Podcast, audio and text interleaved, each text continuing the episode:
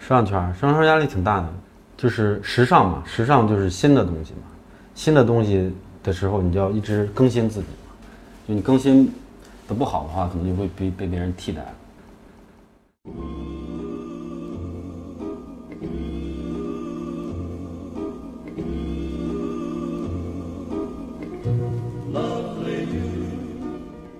一百个职业告白，我是颠颠。不知道你前段时间有没有追一个综艺叫《乐队的夏天》？除了看节目时候的心潮澎湃，我还注意到的是，几支人气很高的乐队分别被邀请到几家时尚杂志拍了大片儿。如果刚刚看了节目，大致了解了他们的音乐和性格，再看这些时尚摄影作品，仿佛感觉这些作品替他们说出了没有在舞台上说的话，传达出了没有在音乐中传达出的感情，然后恨不得去买一本杂志或者买几张海报，一边听音乐一边欣赏感慨，他们怎么这么酷？摄影师怎么拍的这么好？我认识一位时尚摄影师朋友寇，大多数你能说得上名字的明星和时尚杂志，他都合作过。年纪轻轻，用他的话说，现在已经不是自己最火的时候了。他现在的状态，在我看来非常放松，也很清楚自己要的是什么。因为我们俩时间总是凑不到一块儿，我问他要不要周末录这期节目，他说周末不行，我要陪家人。我的同事大老师是一位摄影爱好者，没错，大老师爱好广泛，一直在我的节目里本色出演各种爱好者。他在做媒体记者的时候，就记录了很多新书发布会的现场，拍摄了很多华语圈非常有分量的作者。当我准备“时尚摄影师”这个选题的时候，大老师自告奋勇要作为高级外行前去切磋一下。所以后来我们三个就在寇的工作室录制了这期节目，聊了聊时尚摄影师这个职业。你最近是不是特别忙？最近啊，因为最近我还们好，这个时间特别不好约，我我也们没有，就是因为我刚好月底加月初那阵儿不是出差了嘛，然后回来又、嗯又有点其他的事儿，然后就就也还好吧，就觉得嗯八号。那这个月就大致有有有些什么计划和安排，就包括已经做的和即即将要那个去去拍摄啊什么的。哦那这这这这这个月十三号我去趟去趟日本，呃，月底回来可能会下个月有有有可能要出去去意大利拍一个拍一个广告，然后做一些准备吧。全年就是几乎飞来飞去的到处。现在少了，那原来多。这种状态很让很多人羡慕的，羡 慕对对，就是哇，一看朋友圈哇，今天意大利，明天美国，又巴黎、日本哦啊，是，的，然后又都是但也跟这很辛些，苦啊。然后又都跟这些就是明星啊、艺人啊接触，就会觉得怎么这么 fancy 啊这个生活？对那你说辛苦，你辛苦在哪儿？你来回飞的话，时间长时时间多的话也很累啊。那你在那种地方，你有自己的时间安排可以玩啊什么的吗？像原来的话，就最早的时候，工作安排的都比较满，嗯然后每次出差去那儿去做完工作，然后不管是去哪儿，然后工作结束之后，可能第二天就 飞回来了，因为可能还会有其他工作。那现在的话，就给自己时间多一点儿，比如说去哪儿出差，可能会给自己会多留那么一两天时间在那儿，就是玩一玩嘛。呃，寇，像您这个已经入行多久了？就现在到现在的话，那我看我零七年年底来的北京，开始拍应该是零九年拍的，零九年开始拍片儿到现在应该有快十年了。嗯入行十年，对，怎么怎么会就想想加入这一行？就是特别喜欢时尚的这些东西吗？当时也不知道时尚是什么。十几年前，因为我也不是在北京，我是在其他的城市，嗯二二线城市，可能对这个东西接触的比较少。当时就比比比较喜欢摄影，因为当时有微博嘛，关注了一些北京比较好的一些摄影师，觉得拍的特别好，然后也想自己未来也能拍出来那样的片子，也能像那样，然后就来了。就对这个感兴趣，所以对所以就要做。对对，可能这个还是因有为一我些。学的专业也不是学的这个，您学的是什么？我学的是那个什么，上学那阵儿学的是管理方面的。什么工商管理、人力资源管理这种，种，类似于那种还没上完。就没有读完书，然后就哦，不喜欢，我妈让我上，不喜欢。那叫什么辍学，还是叫什么肄业，还是什么？肄业是没毕业证，辍学是读半截就不读了。那就辍学，啊对 那就辍学。啊，那你还挺有勇气的。我觉对得，因为咱俩年龄差不多嘛，对吧？我觉得作为八零后来讲，嗯你能明确的在那个青春的阶段表达自己的不喜欢，然后是做出自己能承担的选择，这件事情其实是一个挺有勇气，是而且对家长也蛮有考验的事情。对，哎因为当时上学那阵儿就喜欢自由自在的，就喜欢留长头发。大学啊，不是我我原来上那个什么的时候，上高中的时候，高中时候，哦嗯，那您就是从大学辍学，家里不会给您太太大压力吗？也当时也反对，也反对吧？也反对，正常应该都反对也吧反？对，也反对，也反对。嗯，但是但是那个来北京还是待了一段有一段时间，有一点成绩的话，后来还是挺支持的。家长好像都这样，就是你你到一个大城市去闯，他觉得哎呀孩子多辛苦啊。对，干得好不好，能不能养活自己，对对对这是对家长后来会关心的事情。嗯，是。那后来就您在北京是怎么样？因为摄影师其实它里面有很多细分。刚刚我和大一还聊，就是我们之前的意识，因为我们不在这个圈儿，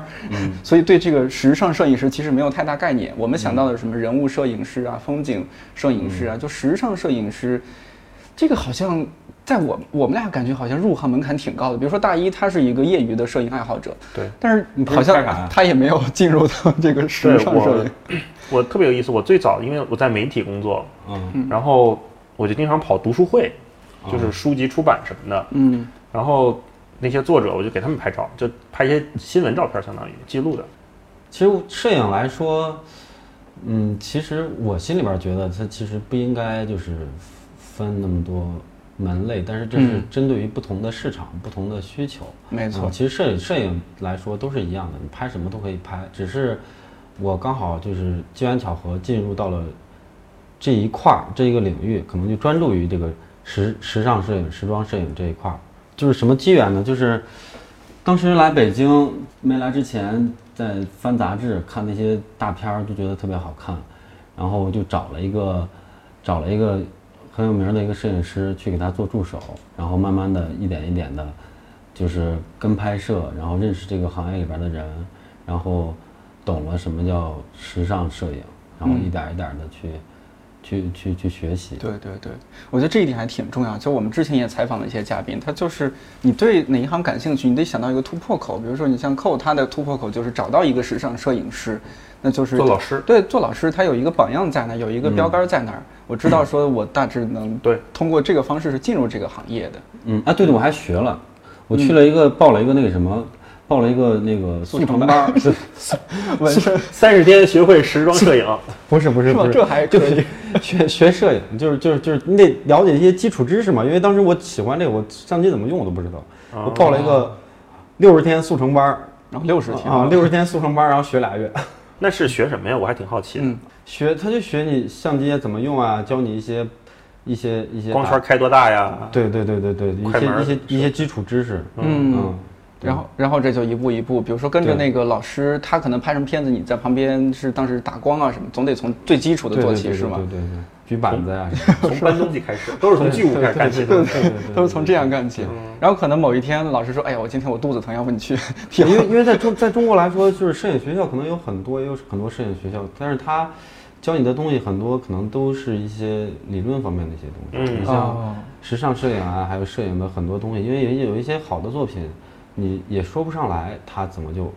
那么打动人心。嗯，就这个东西其实就跟音乐一样，就是有些人弹弹钢琴，就是弹特别好，就每一个调儿都都弹得特别准，但是你他就是把这个东西弹出来，真的是能够去进入人心里边儿，这东西是是很难的，对就是嗯需要你要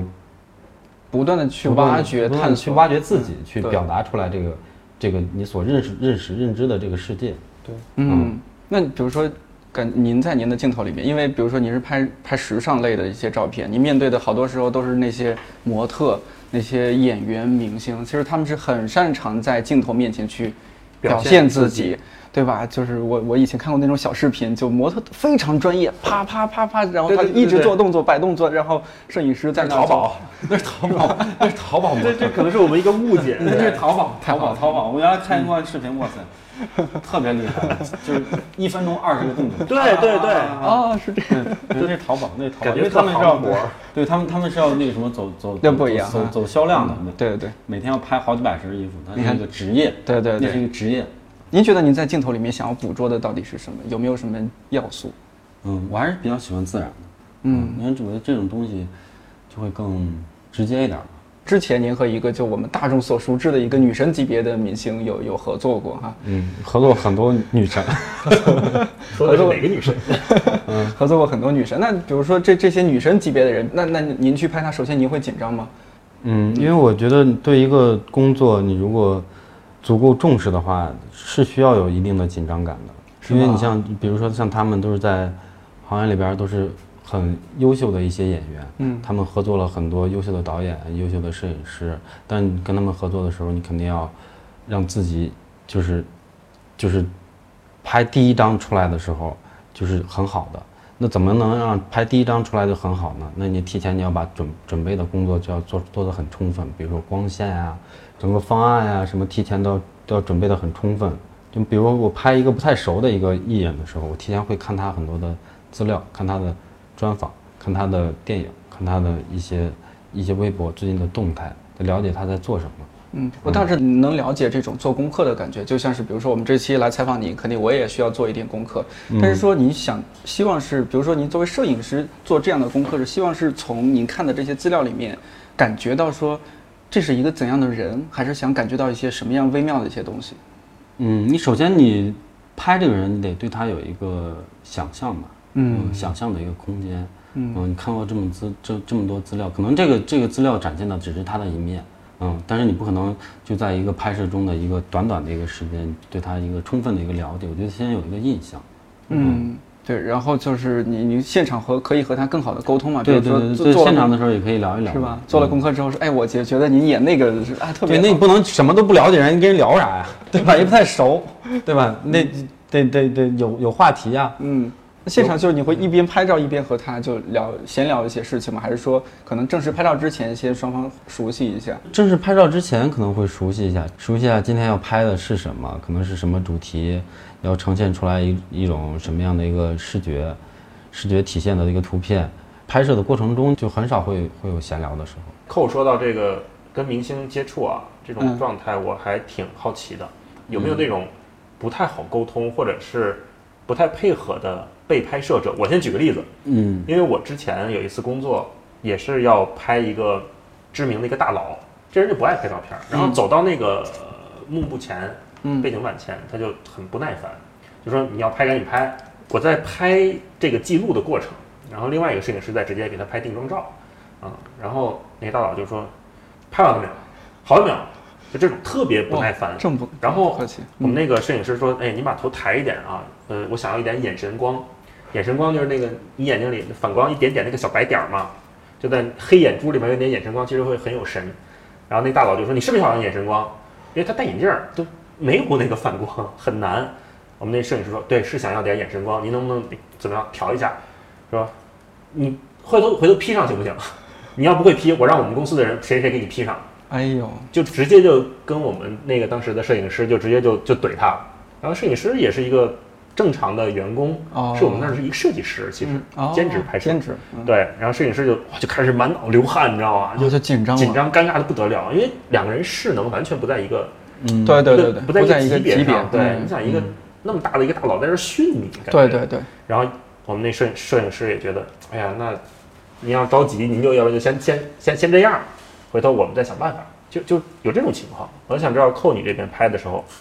你跟艺人或者这些，你像我也遇到过呀，就这么哦多年肯定会遇到过，嗯因为因讲为讲有时候拍一些演员的时候，有些演员确实不爱拍照，嗯，那啊，他喜欢演戏，不爱拍照。就是有还有一些就是，比如他新电影儿、新什么新新电视剧上了，上了之后可能是宣传期，可能他们那个经纪团队给他们安排很多那种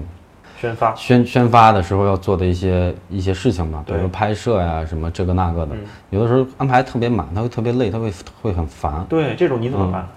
遇见过可以不说人名儿，嗯，咱咱就不说名字，对，就上次也是嗯出差在，在在在别的地儿拍、啊拍拍一个特别有名儿的一个男艺人，嗯拍一个封面儿，嗯就他就很不耐烦，嗯，因为是拍个外景也挺热的，他表现是 啥？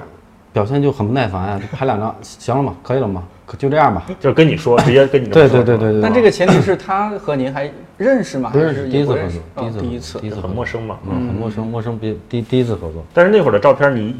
拍到你想要的满意的状态了吗？因为我觉得这是一个过程，就是你得要先，你不能跟他去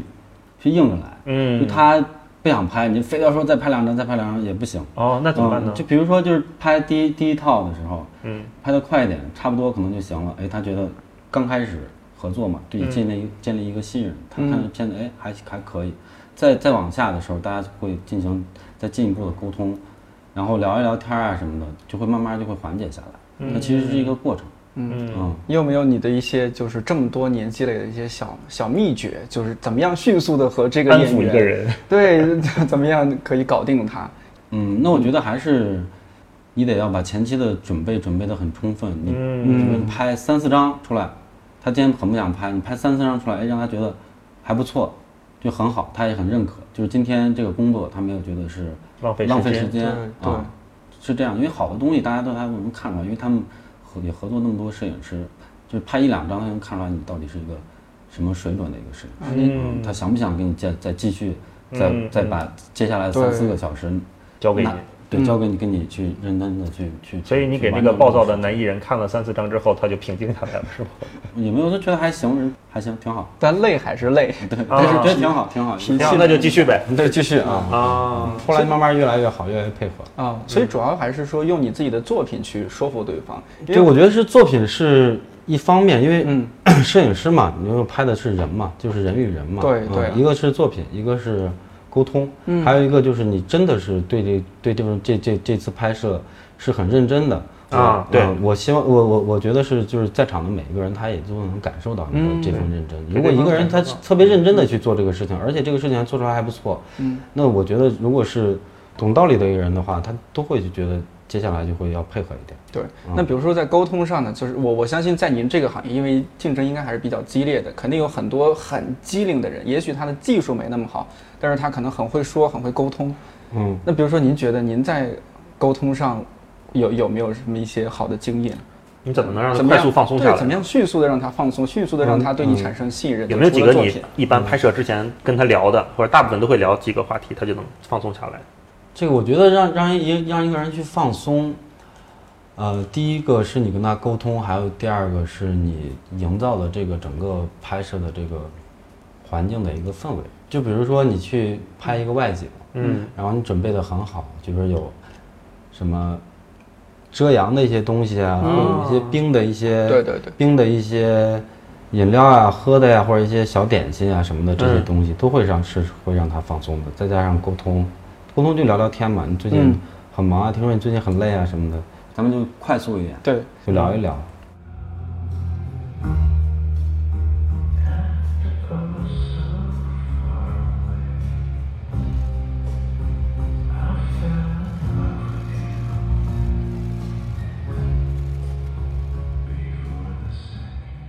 那在这十年就一直是，就感觉现在养生了一些。前面是不是大部分时间都是像拼命三郎一样的那么努力去拼命的去工作？有没有一个一段时间让自己放松啊、休息休息的？这现在多一点的，这原来是吧原来呃，对对对，原来确实是少，原来是非常非常忙的，一个嗯月要拍二十天左右，哇，嗯哦，有那么几年，就一个月十几天、二十天，就每天就在拍，刚入行的时候，就是刚火的时候。刚火，对，就就是就是就是你拍的时候大家都认可了，嗯然后所有人都找你去工作的时候，嗯在那个时候，嗯，嗯，当时每天的日常就是拍片子，然后就修修图，拍片子修图嘛。对，拍片儿、修图，然后看片子，做方案然后拍片儿、修图、看片子、对方案，啊、反正有几年，有几年吧，都是都是都是都是这么过来的。我有点好奇啊，刚才寇你说，呃，火的那几年，嗯，嗯，你们这行怎么定义一个摄影师他火了，或者是稍微比较成功一点？比如说是说上杂志，还是对，怎就么是样啊所有的杂志一翻开都有他的片子呀，嗯，原来还多，现在少点。淡现在泊现名在利就了已不是不是经，不是不是，现在是一个比较平静的一个阶段。嗯，这这为什么会就哎这很多东西是平由静还是瓶颈平 静，啊？啊平静，平静的比较 peace peace and 啊 love？ peace，现在啊 peace and love。对，因为现在现在就很多工作可以自己去选一选嘛，嗯嗯，挑一些自己感兴趣的拍，嗯或者说是有一些喜欢的演员，或者说是就去拍一拍，嗯，这样这样的话工作会比较有意义嘛，有意义。可能前些年什么都拍，拍的太多了，就太累了，其实干干了很多，其实就是就是有的没的一些工作，有没有就过去几年在拍的最累的时候，有没有一刻觉得拍的特恶心，这事儿我不想不想做了，完完全全远离这个这个摄像机，然后我休息一段时间，有那么时间，就拍的太多了，嗯，拍拍的太累了，然后逃离到哪儿没了没有什么感觉了。嗯，然后去哪儿了？那阵是一三年吧，一三年我跟拍四拍了四年，那阵拍特别多，特别多，拍得特别累，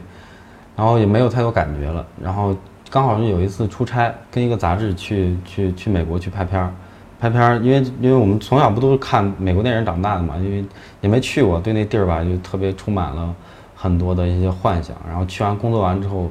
我觉得那个地方特别好，然后我就让那个编辑啊，让我的助手啊，让他们都先回去了。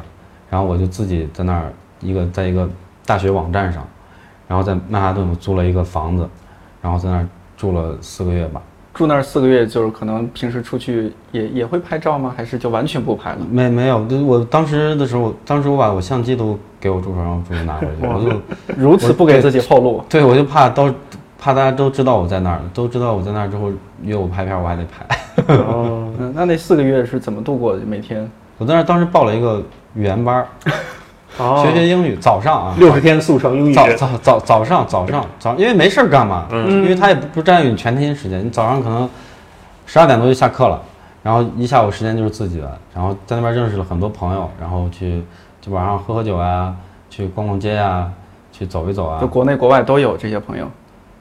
啊，因为有一些模特是在在在纽约的哦嘛，有一些对对对，而且在那边也认识了一些同学什么的。嗯，嗯啊，就是你速成班的同学，英语班的英语同学对对对，因为不是人不是速速成班，啊人不是正正儿八经的语言学校，嗯嗯我就报了一个短期的，嗯啊，我以为他又辍学了，那就学短短期的玩玩嘛，没没事儿嘛。嗯哎，那你在这四个月的期间，你会不会担心你离开这个环境之后，以后没活儿找你了，或者担心自己手艺生了之类的？嗯，当时是没有这个担心，当时还挺有信心的。嗯嗯，因为当时在那边儿这不是钱也不多嘛，就一边结着稿费一边花，然后就每天就是就因为我上上学那那个地方在三十多街，然后我住在十四街，然后我每天我走路去去去学校，然后 把曼哈顿的每一条街基本上都走遍了，嗯都知道每一条街上大概都有什么样的一个东西。嗯嗯嗯，这这个是我比较喜欢的。我觉得就是你了解一个城市或者了解一个地方，你一定要在那儿住，起起码要半年的一个时间，嗯，你才能了解这个东西，要不然看到的东西都只是很那个什么的，很表面的。那这四个月的生活对你后来的职业生涯，你觉得会有什么影响吗？或者帮助？就不、嗯还那就么可拼能会吗？可能会变会变得更放松了吧，放松嗯一点。但是我让我觉得自己变得放松，但是当 回来之后，有一段时间就工作就会很少，又让自己紧张起来。纽约那边是不是他的那种自由、那种包容的气氛会特别吸引你，对，是吧？对本来就是你你性格里边，对对的对，一些它就比东较西多比较多多元，对吧它就是什么什么样的人，你在你在街上穿成什么样都没人去多看你，不像在北京 穿的太那那什么的时候，可能就上抖音了。现在会怀念那段时间吗？对，现在特别怀念那种时间，就特别无忧无虑的感觉。对嗯，年轻真好，对单身的时候真无忧无虑啊好。没有没有太多烦恼呀、嗯，嗯，没有太多烦恼，啊每天就早上海边跑跑步，我就觉得特别美，特别好。嗯，晚上跟朋友喝喝酒，特别棒。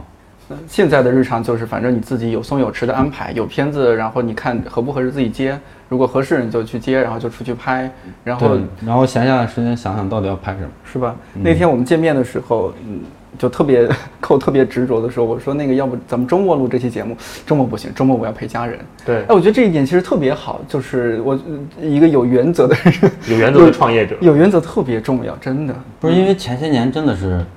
工作跟生活分不开，嗯，每一天都在工作，就没有周末。 我现在就是啊每每每天是周几都忘了，就是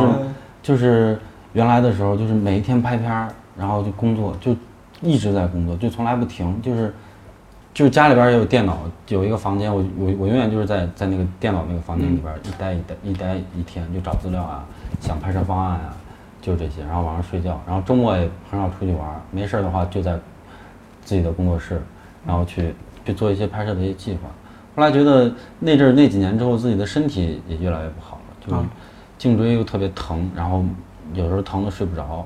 后来我就想哎要把自己的生活跟工作分开，然后后来我把我家里边儿电脑，我就再重新租了一房子，租了一个房子做工作室，我把我家里边儿电脑全都搬过去，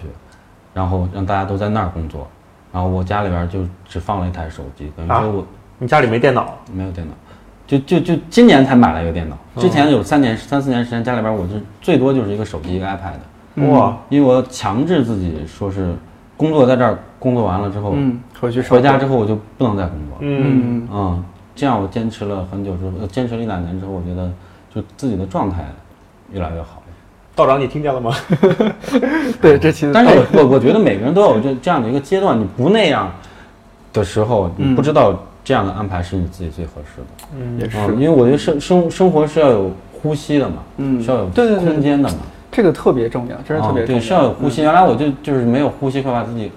憋死了。哎，以前是不是还是属于那种周末其实你也不是必须得工作，但是你又不知道去做什么，那就还不如工作，然后就也哦在家里用电脑去工作，嗯，也是，是吧？属于差那不种多，我差觉得不会有多， 会有这么会一个有状态，差不多，差不多，对对对，因为没什么爱好，就喜欢睡， 没别的。哎，你把这个爱好当工作以后，你再出去玩儿，或者你在休闲的时候，你还会愿意拿着相机去拍这拍这拍那吗？嗯，我愿意，我愿意，我还挺喜欢的。嗯我现在用手手机拍的比较多，那你一般都会拍什么类型的东西啊？就跟跟这个工作无关的这个这些东西，比如说出去拍一些风景呀、嗯拍一些去到一个陌生的地方，拍一些当地文化的一些东西啊，或者对说是人文的一些东西、啊。嗯，那就是一个更松弛的状态，对，对完完全全不是不是工工作作，松嗯弛的状态。你看到看到你喜欢的东西，看到能感动到你的东西，你把它拍下来，我觉得这个东西其实是还挺享受的。那说明你这个爱好还是在心里还在。那在在他还是真嗯正热爱这个事对情在。这，要不然不能坚持到坚持这么多 年。哎，那你在时尚摄影师这个身份带给你的技能或者眼光，你在日常的拍摄当中，你觉得会有帮助吗？在哪些方面会给你带来什么改变吗？我其他觉的得这个是体现到就是生活的方方面面的。比如呢？嗯，你比如说你家里边的陈设呀，哦比，如说你喜审美是吧对审美这审美个就东西上来了家里边的陈设啊，你的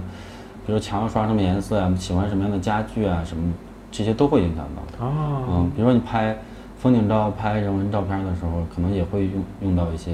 手法进去。对。嗯，哎，话说这个就是摄影里边儿，因为我我印象中啊，我还是作为一个小白，就好像这个设备特别重要，得不断不断的升级你的设备，不断的买什么新的镜头啊什么的。大光圈儿，对对要对追求这些嘛。因为很多有，因为我爱好摄影嘛，很多有时候朋友想入入摄影这门的时候，会问来过来问推说荐是吧对，说你推荐的相机给我呀，或者你你平时有遇到过这种情况吗？我有有有遇到朋友经常让我给他推荐相 机，但你是怎我么也你怎么给他们推荐的？我说我也不太懂， 我说啊，你相不太懂，不相会机吧出出这么多，我说我也不太懂，因为我就懂我我用的，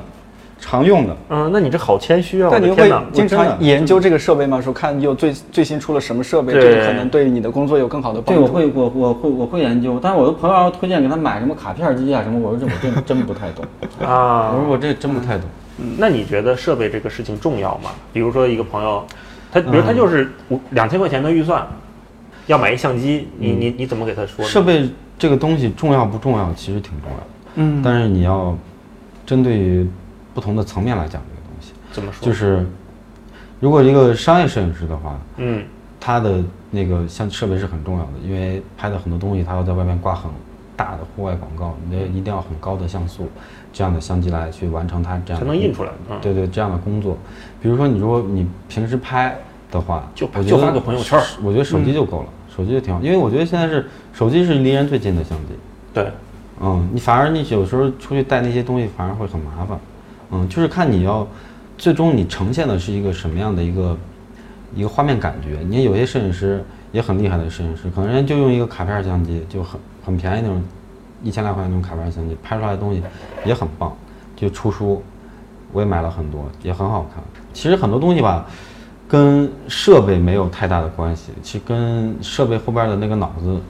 关系比较大，嗯嗯嗯，是的，嗯，你像国外有几个摄影师，我很喜欢的一个摄影师，他就叫 y o g a n Taylor，他就用、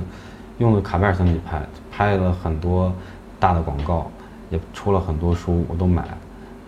就拍的很棒，就是闪光灯直接闪，然后嗯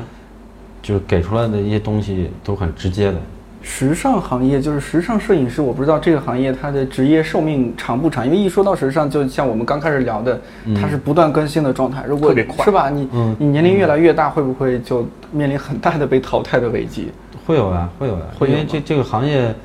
嗯，一直是时尚这东西吧，就我觉得就就一人一直让人没有安全感，因为大家都喜欢新的东西，你不不要不停的去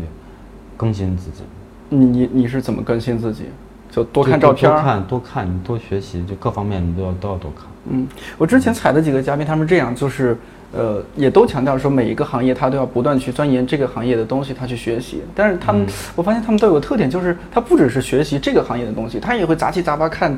貌似看起来完全不相关的其他一些内容。他们说那些东西给了他很多灵感。我不知道，比如说寇，你这边你觉得，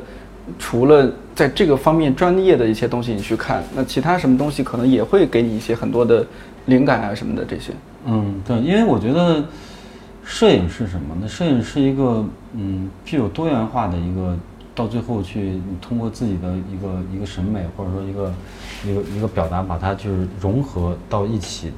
到一个点的一个力量。当然，你什么什么都要都要去学习，每个摄影师应该都要有一个自己的一个小世界。嗯，你的世界可能包含喜欢的画儿呀，你喜欢建筑啊，可能喜欢跟艺术相关的很多的东西，最终你把它呈现到你的作品里边，嗯，应该是这样。嗯，因为我特别喜欢古希腊一个哲学家说的嘛，就是人是万物的尺度。对，其实就是把这特特俗的话拿过来，就是说，你呈现出来什么，因为你是什么样的人。是的，是的，嗯，对，就是就你呈现出来的作品，就是跟那个，跟你对于很多东西的理解是有关系的嘛。你的图片你要表达你自己的没一错个一个想法，嗯你的没自己错的一个、一个观点嘛。在时尚摄影技术成熟之前的19世纪末，时尚杂志主要用的是手绘插图。20世纪初，曼耶男爵成为 Vogue 杂志的首位全职时尚摄影师，照片开始取代插图。后来成为 Vogue 杂志首席时尚摄影师的 Stacken 把时尚摄影继续发扬光大。20世纪50年代到60年代，纪实摄影师把纪实拍摄的理念带入时尚圈，让模特从摄影棚走向室外，开始成为时尚摄影的一种方式和潮流。很长一段时间里，我对时尚摄影的理解停留在给好看的男孩子、女孩子穿各种好看的衣服、拍好看的照片这种程度。后来看到 Mario Testino、Steven Marcel、Bill Cunningham 这些了不起的摄影师作品，才知道原来时尚摄影不仅可以成为极具冲击力的艺术作品，还可以传达反战、追求和平，可以表达平等，以及记录一个国家、一个城市的时尚历史。嗯时尚行业你拍了十年，然后拍了这十年，这些女女孩子好看的女孩子们、男孩子们，他们穿了那么多的那样的衣服，然后这些时尚一直在变换。您觉得，就是我们这些俗人啊，我们平常都说说这个时尚就是十年、二十年或者三十年一个轮回，你会在里面看到一些比较轮回的一些东西吗？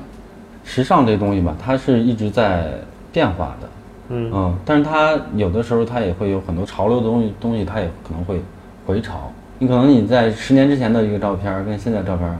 可能如果说是有一张一可以，你比如说一张好的作品，你可能十年看它也很好看，今天看它也还好很好看，就是可能它变的只是就是一些设备的更新，你可能画面的质感、颜色可能不一样，对呃，可能是一些呃服装的一些服服装的一些款式可能不一样，但是我觉得不变的是人，嗯，因为还是衣服是穿在人的身上，啊、我们拍的是人，以前还不那么明显，我这几年我不知道是不是因为现在有很多的美妆博主啊，各种嗯的，就是女孩子们、男孩子们越来越会打扮了。就现在媒体上经常会出现一些照片，就是多年前的啊那那些女星啊，她们什么素颜或者怎么嗯样，然后你看这个女星多大气，然后说哎再对比现在的这些明星啊，大家会觉得好像更俗气了，不像当年的那种好像更大气一点，还是该怎么说？我觉得这个东西吧嗯是这样的，嗯是首先是这样的，就每一个时代都有好的和不好的，嗯就是可能那个时代它的那个媒体的这个这个宣传力度跟你打开手机看到东西可能你没有那么多，可能他们给你看到的东西都已经是好的。那时候没手机，对对对，可对对对对对对， 可能他们你看到的东西就已经是好的了。嗯，但是现在可能资资资资讯量太爆炸了，太多了，你很多东西就介绍了很嗯多东西。嗯，我觉得可能是是是这样的，每个时代都会有好的和不好的。嗯，是不是因为看到的太多了，那个审美有点提提高了，或者说还是该？该但是我觉得看东西这东西啊，嗯，这是你有你你有选择性，你有选择，你有选择你要看什么东西。那那您怎么看？就那天我们聊到一点，我觉得挺有意思的，就是怎么看现在就大家全民都是在用滤镜啊，或者说美颜这些东西。就作为一个摄影师，会不会觉得这这是特特别不好的？没有，我也老 用啊，很好， 我也老用，我也老用美图修照片儿，修我的自拍也修，我觉得很好用啊，就嗯很快嘛，很很简洁的能达到的达到的效果。也嗯是这样，就是有时候我看到一些文章，我我不知道算是知识分子还是文艺青年啊，有时候会发出一些感慨说，那我们现在总是用美颜、用滤镜，那多年之后留给后人的全是些带着美颜和滤镜的照片，不就没真实对，没有说几十年前拍的照片，我们现在看觉得哇，好真实，好美。嗯对对对，嗯多年后他们看到的全是经过各种加工的女孩长得一模一样。嗯，嗯对，您您会觉得这个事儿，就从摄影师的角度，我还想听听看是怎么看这个事儿。因为我觉得时尚摄影这些东西啊，其实是带有一点点欺骗性的元素在里边儿。因为为什么大家喜欢时尚呢？因为时尚这个东西它是呃不停在更新的，不停在变化的，是可持续的。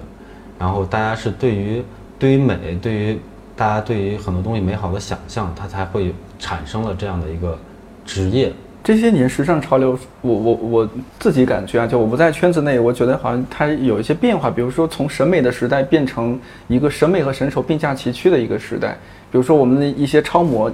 大众的眼光觉得这张脸好丑，但是它就是一个所谓的大家叫超模脸，或者说对是被所怎么有样人？对，包括说有些人可能脸上有雀斑啊，或者大家会觉得哎这是很美的。嗯，我的我觉得这是一个特别好的事情，就是我们不能追求千篇一律的都是啊那么网红漂脸嗯对，那么漂亮的一张脸，她一个女孩子，她她的美可以是不同形态的。呃嗯您作为摄影师，您怎么看镜头前面这些拍摄对象他们的变化？这个世界吧，首先是一个多元化的一个世界。有些人的美是大众所接受的，但是有一些人的美可能是少数人所去所去接受的那种美。你会在这里面找到自己的平衡点吗？比如说这个东西，大众你明确知道这个大众特别喜欢，但是有一部分可能是你个人很欣赏，但是你知道它是小众的，你会在你的作品里融入你的观念，去渗透这些东西，去推动这个观念吗？对对对，这肯定是会的。就是希望我希望就是拍摄的每一个拍摄者，我希望他会拍出来一点点不一样的东西。能给我们举个例子吗？比如呢？比如说特别美的一个人，我希望给他拍的稍微就是不要那么美，就有有一些性格在里边的一些东西，嗯可能这个东西可能就会多一个层次吧。嗯嗯，它不是那么的表面的嘛。嗯哎，这个因为我们这几天一直没赶上您那个工作状态，还挺好奇。比如说拍摄现场的话，有除了像您是摄影师，还有哪些不同岗位的工作人员需？要一起配合。对，啊，嗯，如果细分的话，细分的话呀，对细分的话有摄影师、助手，助手干什么的？助手是帮帮忙，就是在完成整个工作，帮忙弄灯光啊，啊，嗯、增个几档，减个几档啊，这对对种。对对对，灯光啊什么这些东西，还有制片就是负责现场安排的，嗯然后还有被摄被拍摄者，然后还有他的化妆师、妆发师，然后准备衣服的，嗯准备服装的，服装编辑啊什么的。嗯，正常一拍就拍一天。嗯，也没有吧。这个东西根根据那个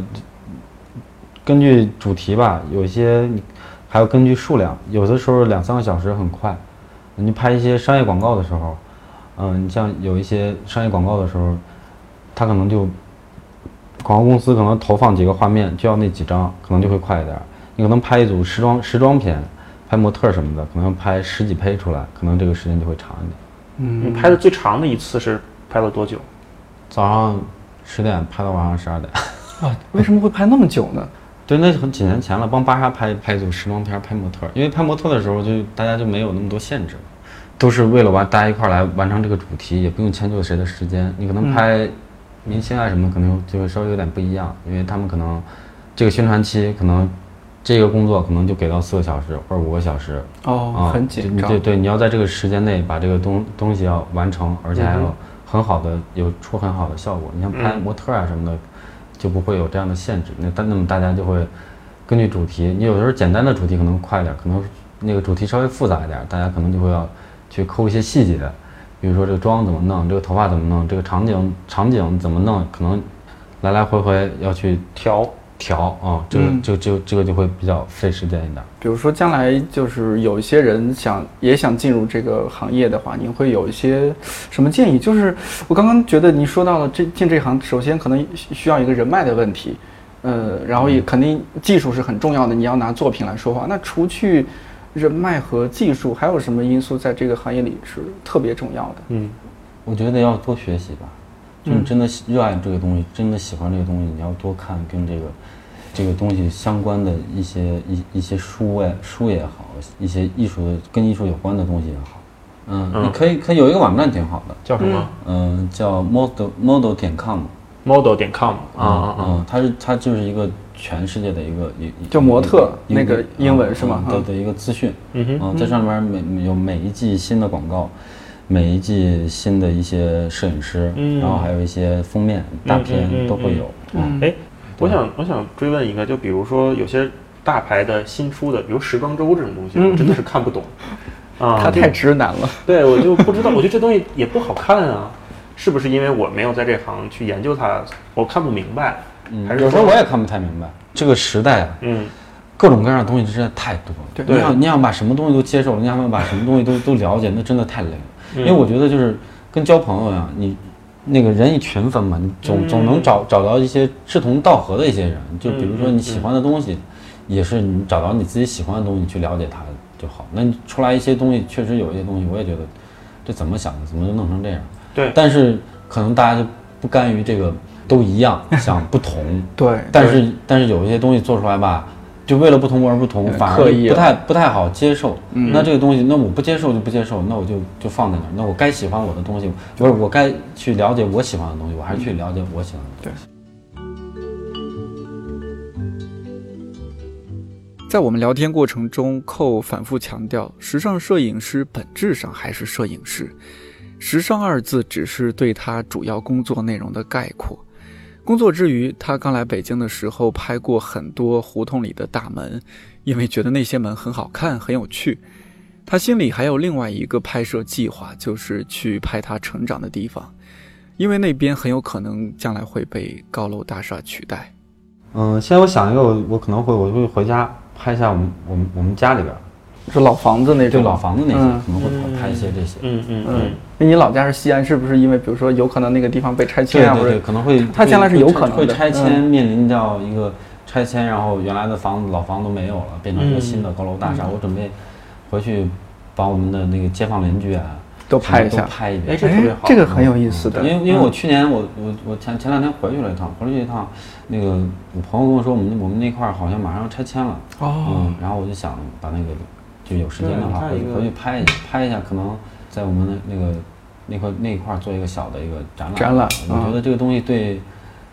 对大家都特别好，我觉得这是一个让小集体的能让人觉得很幸福的一件事儿。嗯，很温馨的一个回忆嗯，而且是你成长的地方嘛。对对，是我嗯成长的嗯这嗯特别方面好对，再印印刷出来一些书，每人送一本儿，因为我觉得这东西可能就过去就没有了，嗯，你再找也拍不了了，就是一定要去记录一下这个事情。我觉得他对人是很感兴趣的，你对你人要很你感要兴有趣。嗯好你你要有好奇心嘛。对我觉得你做任何一个就跟创作有关系的嗯，的一个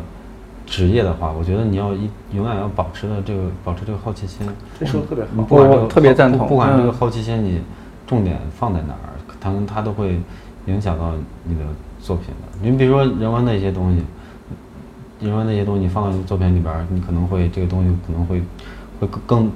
更有意思，就是在用到时尚时装摄影里边儿，你可能会有一些冲突感。对，啊，是的，会是会的，比较比较比较有意思。嗯嗯，包括你看一些建筑的东西，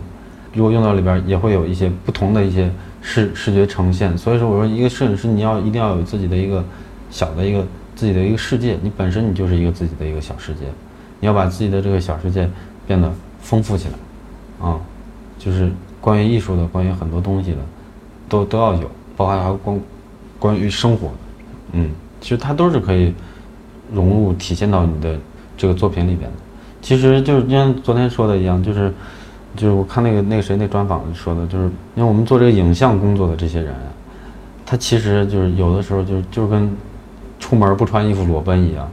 就是你这段时间你是一个什么样的状态，只要你一直在工作，嗯你呈现出来的作品就像你的镜子一样，就会你就很你要你要很直面的去面对它。你可能这段时间你的状态不是很好，可能它也会体现到你的作品，你可能你的作品就会整个就会比较没有那么的有力度，可能就会比较散，没有点，没有那么去集中。嗯这就是很很直白的，所以说这个行业就是很残酷的，别人不用跟你聊天，不用不用说话，就看看你的这个这东西出来行不行，好不好，就能知道你最近是一个什么样的一个状态。我之前我看就布列松他有一个非常著名的理论嘛，叫决定性瞬间，嗯就是说拍摄的，就我有的时候拍摄的时候啊吧，比如拍这一组，今天拍这一个活动啊，我会觉得其实有点像猎人在打猎，那个决定性瞬间出现之后，你是能绝对能意识到的。嗯，因为我觉得这个决定性的出瞬间出现的话，像我们也一样，嗯你拍到一个好的作品，你是也有时候也是要看缘分的。对，哦啊没错。你在拍摄过程中，首先我觉得你第一，这个拍摄者，你得对他要有爱，就是你心里边有东西，柔软的东西，哦你才能去抓到一些更能够打动别人心里边的东西。首先，这东西你心里边你得有，对，嗯，你才能去感动到别人怪。不得我拍女嘉宾拍不好，你还是心里有别人，心里有别人，嗯 心里有有爱的人了。对你在那这几个小时，你一定要够专注。嗯，你首先它的美，首先能打动你，你要相信一一件事情，然后你再把它呈现出来之后，那别人也会相信。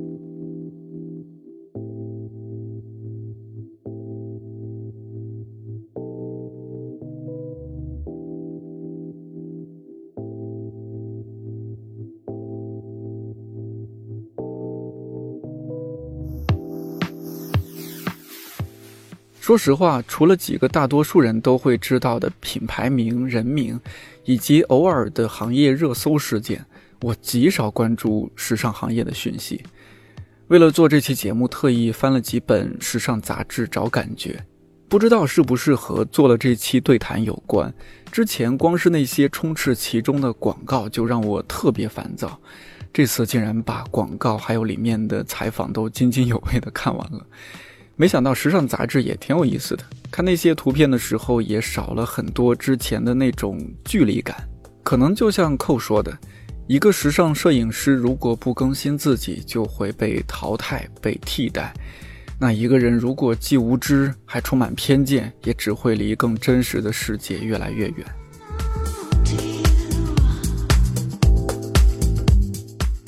我们这档新节目还在继续尝试摸索中，肯定也还有很多人不知道它、不了解它。我想在这儿啰嗦几句，广而告之一下：一百个职业告白是看理想策划的一份非典型职业规划指南，会关注那些被忽略的、被误解的以及令人好奇的职业。这档节目按季播出，每季十二集，每周一更新。以音频为主，不定期会搭配独立叙事的视频。视频可以在看理想 APP 免费订阅观看。你正在收听到的这期是我们关注到的第八份职业——时尚摄影师。这季接下来的几期职业是我个人非常期待的，而且嘉宾方面，我和同事也花了很多心思。总之，请多多支持。一百个职业告白，我是颠颠，祝你自由宽阔。我们下期再见。